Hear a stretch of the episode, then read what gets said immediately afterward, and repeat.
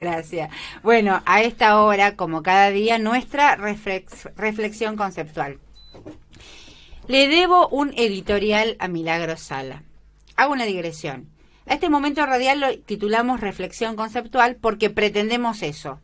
Más que opinar, intentamos compartir saberes, pensar con otros y por supuesto opinamos. Mi frase de cabecera, nadie piensa solo, sola. Pero sobre todas las cosas nos mueve, en este sentido, la imperiosa necesidad de construir masa crítica. Poder popular, diría Lula. Decía que le debo una editorial a Milagro, porque recuerdo, para cerrar la digresión, una entrevista que le hice en 2015. Milagro todavía podía hacer en ese año, en ese entonces. Estábamos en Jujuy, habíamos visitado el barrio de la Tupac, la fábrica bloquera, las piletas, la fábrica textil.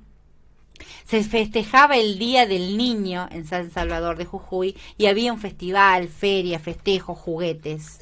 Milagro respondía todo y a todos. En un alto de ese vértigo en acción la pude entrevistar. Recuerdo casi textuales dos frases de Milagro.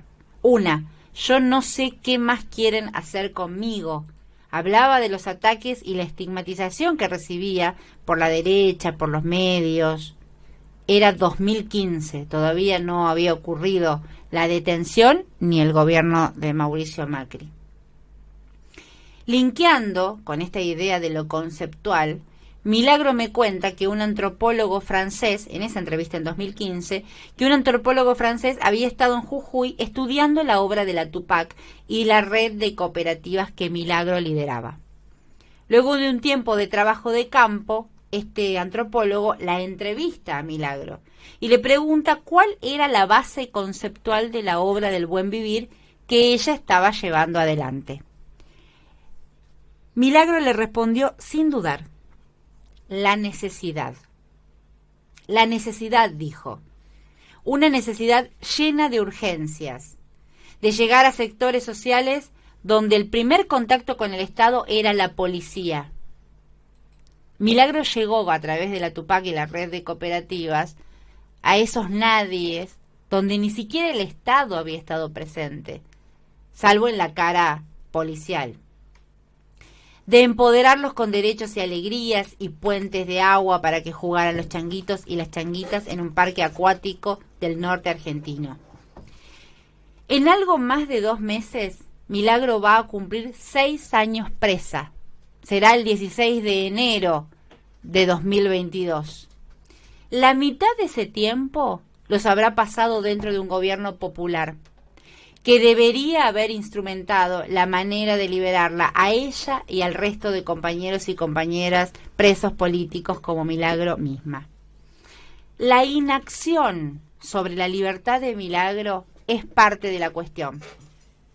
Su libertad no está en agenda.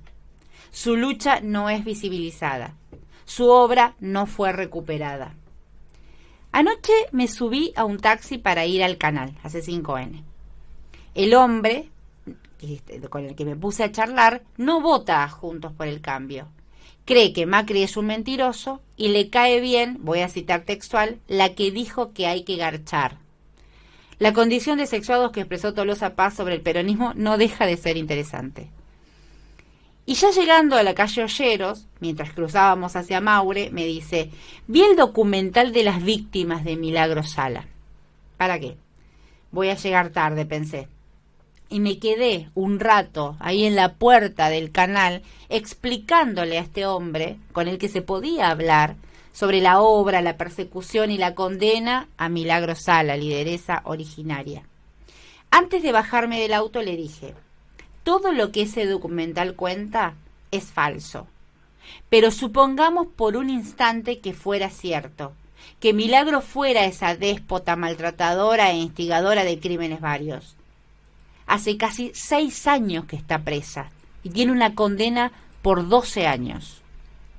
El delito de homicidio en el Código Penal tiene una pena entre ocho y veinticinco años. ¿A quién mató Milagro para recibir semejante condena? Milagro es una presa política, le dije. Así me bajé.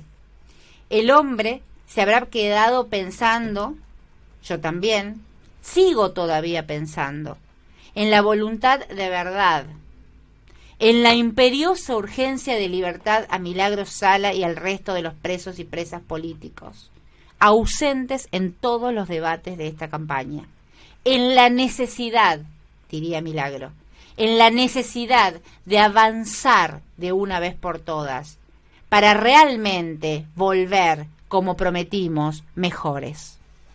Me quisieron sacar la dignidad y no pudieron. Me quisieron callar y no pudieron. Pero sin embargo, no me van a sacar lo que pienso. Me podrán callar, pero el pensamiento no. No me lo van a sacar nunca. Nunca. Y no me arrepiento de haber hecho todo lo que hice por mis compañeros. La García, desde bien temprano con el